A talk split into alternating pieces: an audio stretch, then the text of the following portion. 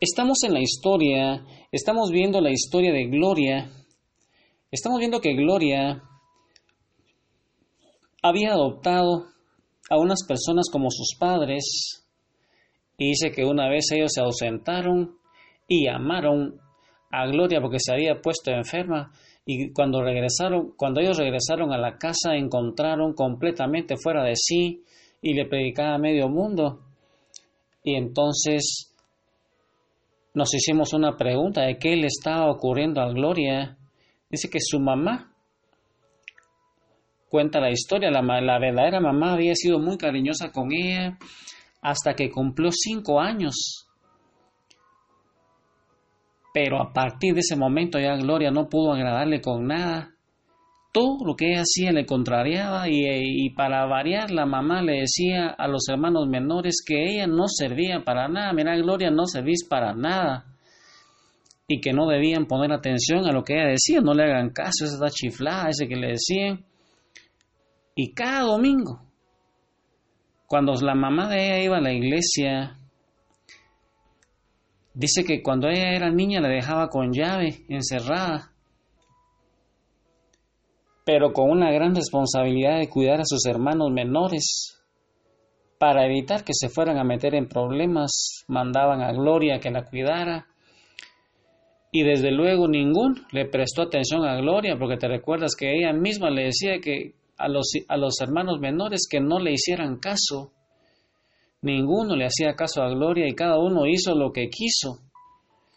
Y dice que cuando la mamá regresaba de la iglesia, siempre responsabilizaba y regañaba a Gloria por todos los daños que los pequeños habían hecho, a ella le caía.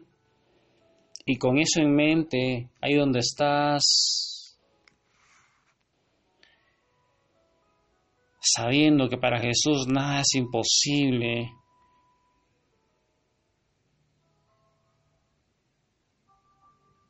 Yo te invito hoy a caer en el corazón de María Santísima con este canto lindo de un cantante mexicano llamado Marco López. Conoce tu música, hermano, tu música católica, un canto eucarístico tan grande, tan lindo, en donde Él nos va diciendo que Jesús está vivo y que es el mismo de ayer, de hoy, de siempre ahí donde estás, sabiendo que Jesús está vivo y que para Él nada es imposible, abre tu corazón a Jesús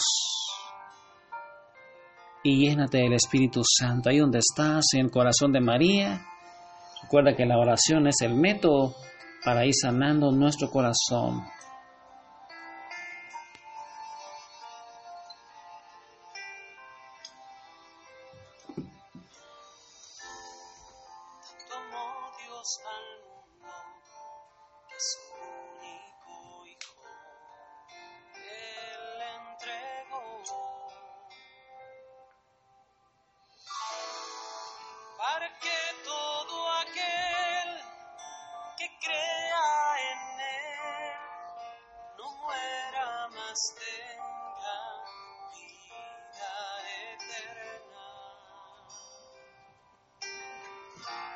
Jesús está vivo, Jesús está vivo, es el pan de vida bajado del cielo. Jesús está vivo, Jesús está vivo, su sangre me sana y sacia mi alma.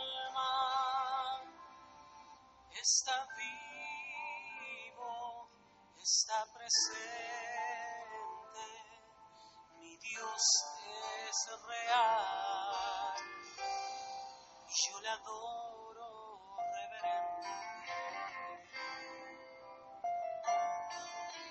Y es que hermano Jesús está vivo, especialmente ahí, en la Eucaristía, ahí en ese lugar santísimo, por eso yo te exhorto a que lo busques especialmente ahí en la Eucaristía, ahora que hay adoración perpetua casi en todos los lugares. No lo dejes solo. Acompáñalo. Ve a sanarte, ve a liberarte, ve a llenarte del Espíritu Santo. Él quiere animarte, quiere consolarte, quiere sanarte. Es que Jesús está vivo y es el mismo de ayer, de hoy, de siempre.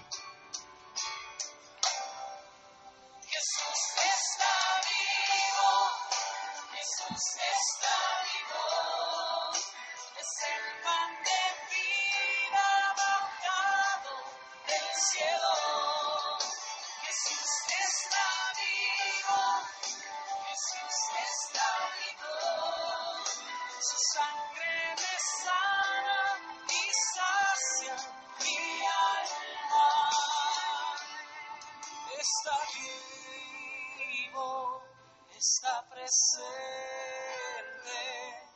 mi Dios es real, yo le adoro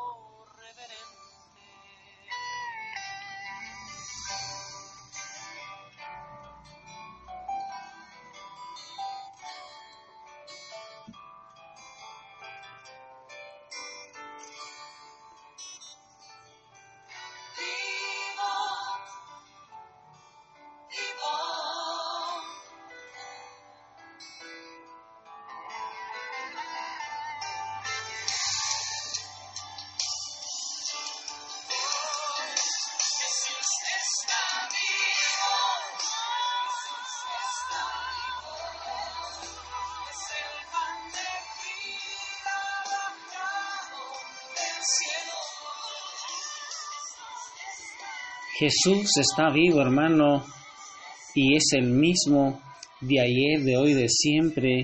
Él quiere sanarte, quiere liberarte. Estamos en esa historia, estamos en esa historia de gloria. Estamos viendo cómo ir llevando todo ese dolor, todas esas emociones negativas, esas emociones dolorosas, esos recuerdos a los pies de Jesús, sabiendo que Él está vivo, que es el mismo de ayer, de siempre, Él es el pan vivo bajado del cielo. Estamos viendo que cada domingo cuando la mamá iba a la iglesia, las dejaba encerrada con llave y los responsabilizaba de todos los daños que esos niños hacían. Y entonces,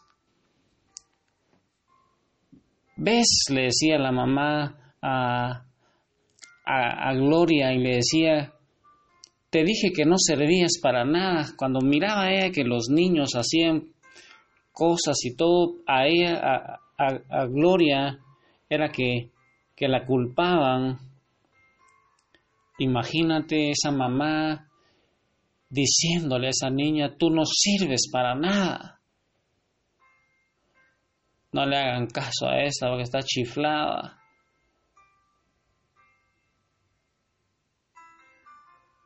Te dije que no sirves para nada. Eso se repite una y otra vez. ¿Cuántos casos hemos visto así? De personas que quizá ya no se recuerden de eso, pero que sucedió y es la causa por la cual su vida no es abundante. Y a los niños les seguía diciendo, ya saben que Gloria no sirve para nada. No le presten atención a lo que ella les dice.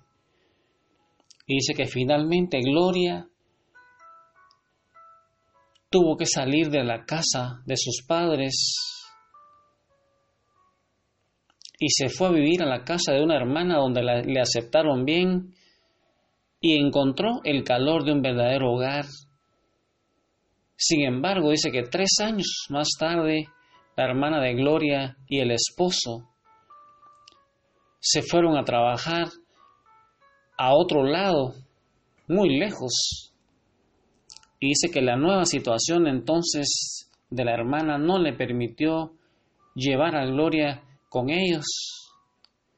Quien se encontraba, Gloria en ese momento entonces se encontraba nuevamente en problemas y no sabía dónde ir. Se trasladó a vivir a otro lugar. Y entonces, además de que se separó de su hermana, dice que también tuvo que dejar a su novio porque se cambió de residencia, se cambió de lugar. Dice que fue muy agradable tener a Gloria, dicen estos, estos, estos nuevos, ¿te recuerdas que ella había adoptado a unos esposos como padres? Dice, los padres adoptivos refieren que fue muy agradable tener a Gloria ahí, en, el, eh, ahí en, en la casa de ellos. Dice que ella estudiaba en la escuela secundaria, trabajaba de día con ellos y estudiaba en la escuela secundaria por la noche. Y dice que todas las notas de Gloria eran sobresalientes. Dice que esos padres adoptivos cuentan que era muy bonito tener a Gloria ahí en su casa, porque era muy hacendosa, muy colaboradora con los quehaceres del hogar. Y dice que Gloria les ayudaba en todo lo que ella podía hacer ahí. Y cuando terminó el semestre de clases, y estos, estos, estos, estos papás adoptivos para, para ella eran sus papás adoptivos, se tuvieron que ir a otro lado y los amigos de la escuela y todo que iba haciendo en, en esa secundaria se fueron a sus respectivas casas de vacaciones. Dice que Gloria no tenía dónde ir y se quedó hospedada en una casa. Y con esa historia, sabiendo que Gloria nuevamente se va a quedar sola, porque esos padres adoptivos se van a ir de vacaciones, se termina el año lectivo y sus amigos también, se vuelve a encontrar sola y con esas expectativas medita qué es lo que está pasando con Gloria, qué es lo que irá a pasar con Gloria, cómo, cómo es que se le pudo ayudar a Gloria. Ahí entonces en el corazón de María Santísima sigue rezando el rosario y sigue santificándote en cuerpo, alma y espíritu.